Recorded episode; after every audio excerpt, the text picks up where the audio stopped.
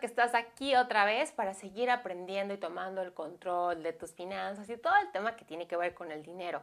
Ese que de repente algunas personas como que emociona mucho y algunas otras como que las espanta y las hace sentirse como muy intimidadas ante el tema. Pero lo cierto es que este es un tema como los muchos que manejamos en nuestro día a día y por lo mismo debiéramos de desarrollar las habilidades necesarias para manejarlo cada vez mejor.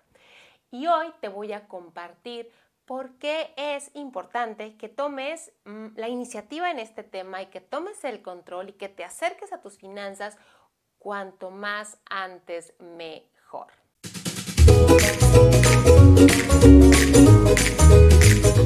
Y bueno, la razón es la siguiente. Muchas personas esperan, ya sabes, ¿no? El tema de los príncipes y de las princesas, de los cuentos de hadas, de esos que nos platicaban en algún tiempo en la infancia y donde, bueno, había que, tenía que aparecer un príncipe con X características, así como todas muy perfectas, y las princesas ni se diga, vaya, pues tenían que ser muchachas muy lindas, de bonitos cuerpos, con todos los conocimientos requeridos para a hacer feliz a una persona, con muchas habilidades, también tipo como Barbies, casi perfectas.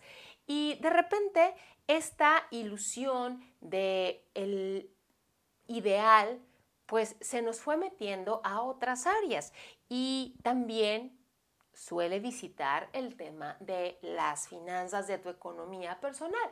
¿Por qué? Porque luego somos de vamos a esperar el momento ideal para empezarle a hincar el diente a este tema. Y te voy a decir algo, no, no lo hagas. Empieza a tomar acción.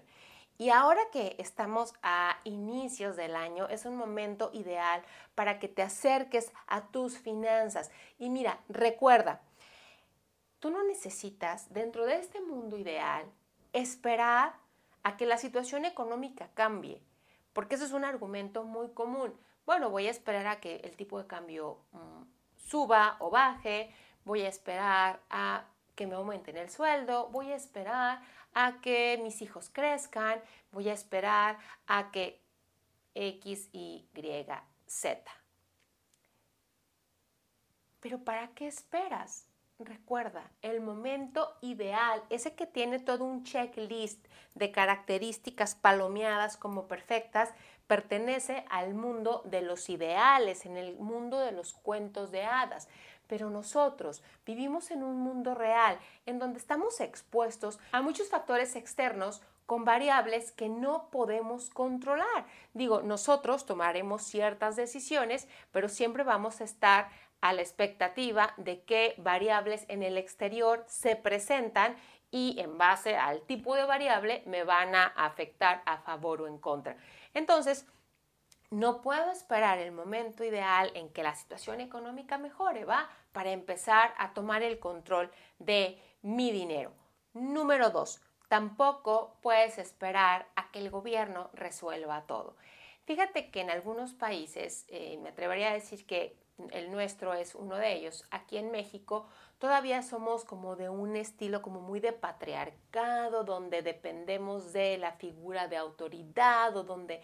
Ah, y tenemos ahí un tema curioso. Y, muchas veces la gente supone que su seguridad, su salud, su economía, ah, su futuro depende de lo que haga o deje de hacer el gobierno. Y déjame decirte que no es así. ¿A qué me refiero? Mira, por ejemplo, en específico, en el tema del salud, a lo mejor tú dirás, bueno, es que el gobierno tendría que proveernos y ah, garantizar la salud de todas nosotras las personas. Y ok, tienes razón, pero la intervención del gobierno llega a cierta parte.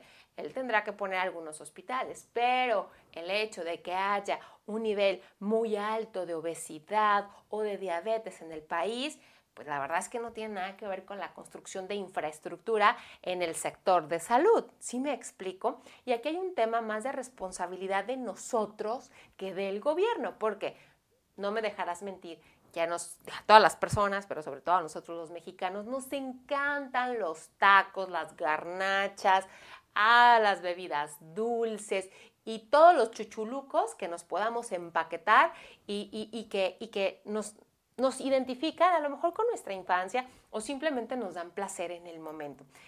Y esas cosas, esas acciones son las que verdaderamente ocasionan desajustes en el tema de salud.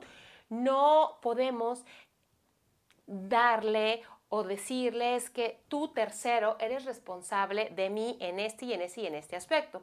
Ahora, ¿por qué te lo remarco? En el tema de las finanzas es muy común que las personas, algunas, tengan esta concepción de que, bueno, que el gobierno se haga cargo de mi jubilación. Para eso me están descontando ahorita. Oye, o sea, de verdad, el porcentaje que te descuentan es minúsculo en relación a lo que tú quisieras recibir en la, en la etapa de la jubilación. México, en comparación con otros países, incluso de Latinoamérica, maneja un porcentaje más pequeñito de retención, lo que el gobierno nos retiene, que otras partes del continente o incluso otras partes del mundo. Y fíjate, y aun y cuando nos quitan tan poquito, suponemos que el gobierno tendría que hacerse cargo del recurso que vamos a recibir en la jubilación. Y lo cierto es que no es así.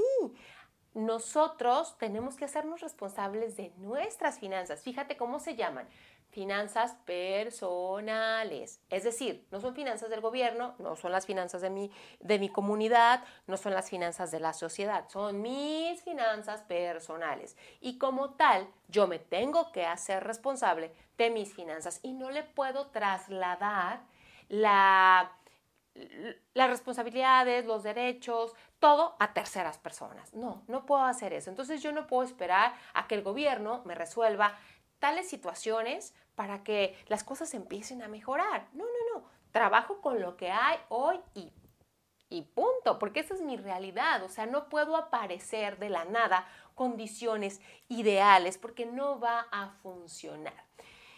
Y número tres, es más, ni siquiera necesitas que te gusten las matemáticas. Entonces, no esperes a leer un libro sofisticado sobre aritmética, matemáticas, ah, finanzas, contabilidad, para empezarte a hacer cargo de conceptos súper simples y súper sencillos que nada tienen que ver con lo que suponemos que se relacionan. Y ahora te lo explico mejor. Mira, lo cierto es que a veces el tema de las finanzas es tan simple que como que no encaja con el tema del dinero que algo sea tan simple. ¿A qué me refiero con esta simpleza? Ahí te va. Ahorras, tienes para gastar. Gastas de más, tienes problemas. Ahorras, tienes posibilidad de invertir. Si inviertes, tienes posibilidad de hacer crecer el patrimonio. Si tu patrimonio va aumentando, tú tienes tranquilidad y los tuyos también. ¿Te fijas? En algún momento mencioné fórmulas matemáticas, porcentajes o cantidades. No. Es decir, el tema del dinero es un tema que hemos aplicado a aquella frase que dice, ay, pero ¿para qué lo dejamos tan simple si lo podemos complicar? ¿A poco no? ¿No, les ha pasado que de repente, o sea, eh, pareciera que es un tema así muy complejo y muy numérico y donde voy a ocupar calculador y donde voy a ocupar sentarme a sacar proyecciones, etcétera? Y no es así. Por lo que hoy te voy a compartir tres pequeños pasos que puedes dar. ¿Para qué? Para que vayas acercándote y vayas tomando cada vez más el control de tu dinero. Y el primero de ellos es, dedícales el tiempo que le dedicarías a una taza de café. O sea, ¿cuántas veces decimos no tenemos tiempo, pero, o en la oficina, ¿no? Ya sabes, eh, los que alguna vez hemos ido así como del mundo godín, pues ya sabes, entras a las 8, pero en realidad empiezas a las 9 porque te avientas una hora en lo que eh, está el café, en lo que te lo vas tomando, en lo que te tomas, la, te lo acompañas con una galletita, en lo que te actualizas con los compañeros, etcétera, etcétera. Y a lo mejor se te van 30 minutos, 40 o una hora en, en el previo y luego ya empiezas a trabajar, ¿no? Como que ya que calentaste, ya que te tomaste tu café. A eso me refiero, o sea, el tiempo que tú le dedicas a disfrutar de una taza de café o de la bebida que a ti te guste, llámese chocolate, té o la que a ti te guste, al menos ese tiempo dedícaselo al día, a tus finanzas y no todos los días, a lo mejor un día sí, un día no, o a lo mejor tres veces por semana, pero dedícales tiempo y disfruta ese tiempo que estás pasando con ellas. ¿Por qué? Porque son tuyas y además te están acompañando hoy por hoy y te van a seguir acompañando el resto de tu vida. Entonces, dedícales tiempo. Número dos, acércate a ellas como quien se acerca como a una amiga, a un amigo, a alguien a quien aprecias, a alguien a quien respetas, a alguien con quien te gusta pasar el tiempo y con alguien con quien tú sabes que va para largo la, relación. Entonces, busquemos ese acercamiento como más humano con este mundo que hemos estigmatizado y, que le hemos puesto como cosas como muy raras. Y, al final no debiera de ser ni complicado, ni... Ah, ni así como que le pongamos las cruces. No, no, no. Al final vayamos cambiando ese chip para que nuestra relación también cambie. Y tip número 3. Toma decisiones pensando en el mediano y largo plazo. ¿Ok? No todo es hoy, no todo es corto plazo, no es todo lo que quiero hoy, lo que me hace sentir bonito, lo que me sabe bien, lo que me gusta. No, la vida se compone de muchas otras cosas y de muchos otros tiempos que no son el hoy. También está el futuro, que en algún momento va a llegar. Y si yo no me preparo hoy, díganme ustedes cuándo.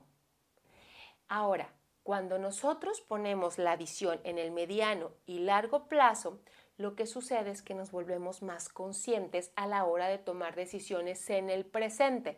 ¿Por qué? Porque entonces, en lugar de buscar mi satisfacción inmediata ahorita y gastar algo en eso que me está llamando la atención, que me gusta, que se me ve bien, que me sabe bueno, que me hace sentir bien, lo que ustedes gusten y manden, yo ya sé que de ese dinero yo tengo que reservar una cantidad para futuro, porque yo tengo necesidad de a lo mejor en seis meses comprar el aparato nuevo que tengo pendiente o tengo pendiente también o necesito X libro o a lo mejor me voy a ir de vacaciones y necesito empezar a reservar parte del dinero que me llega hoy para cuando me vaya de vacaciones, así irme como, como muy holgada y poder disfrutar sin estar con el Jesús en la boca y sin tener que sangrar las tarjetas de crédito para poder pagar las vacaciones. ¿Por qué? Porque al final yo ya sé que en X mes me quiero ir o me voy a ir de vacaciones. Entonces la previsión es fundamental y cuando empiezo a prever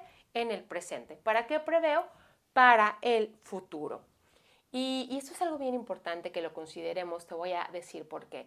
Eh, los seres humanos tenemos ah, como este sesgo que los psicólogos identifican como el descuento hiperbólico de nuestro cerebro, que no es otra cosa más que este impulso que tenemos en nuestro cerebro por optar por lo que me da placer hoy, ahorita, ya, lo quiero, porque yo no sé qué va a pasar mañana. Esto viene de nuestro cerebro un poquito primitivo que no ha terminado de evolucionar eh, en base a toda la cuestión esta de la época de las cavernas y tal. Todavía tenemos una partecita que, le falta eh, como, como, como un poquito más de años de evolución. Entonces, nuestro cerebro ubica que, como en las cavernas, pues a lo mejor se nos atravesó un mamut y no lo vamos a comer ahorita, ya, porque yo no sé si mañana pasado va a haber otro animal que me pueda comer. Entonces mi cerebro, en su instinto de supervivencia, es aprovecha, porque mañana yo no sé, yo necesito que comas hoy.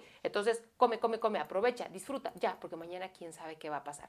Entonces, el descuento hiperbólico es eso que nos hace querer tomar lo que tenemos enfrente y... Eh, pues olvidarnos de el mediano y largo plazo que en algún momento también van a llegar. Entonces, en resumen, los tres puntos que te estoy sugiriendo para que empieces a entablar esta relación padre con tus finanzas es Dedícale el tiempo que le dedicas a tomarte un café, ya sea una vez al día o una vez cada tres días, eh, perdón, tres veces a la semana. Acércate a ellas, número dos, como si fueran una persona a la que tú aprecias, con quien tienes una buena relación y con quien vas a seguir entablando esa relación eh, más adelante, porque la ves de, de largo plazo. Y número tres, cuando tomes decisiones, no solamente pienses en el aquí y en el ahora, en lo que me gusta o en lo que me sabe bien. También piensa en las necesidades eh, que van a llegar en un mediano y largo plazo. Y bueno, estos son los consejos o los tips que te quiero sugerir. Y bueno, ya sabes, en las finanzas como en la vida, entre más sencillo y natural, mucho mejor. Y bueno, como dicen por ahí que los grandes logros se consiguen con pequeños pasos, por ahí próximamente les tendré una sorpresa de un regalito que por ahí les tengo para quienes lo quieran aprovechar, por ahí se los dejaré en los comentarios.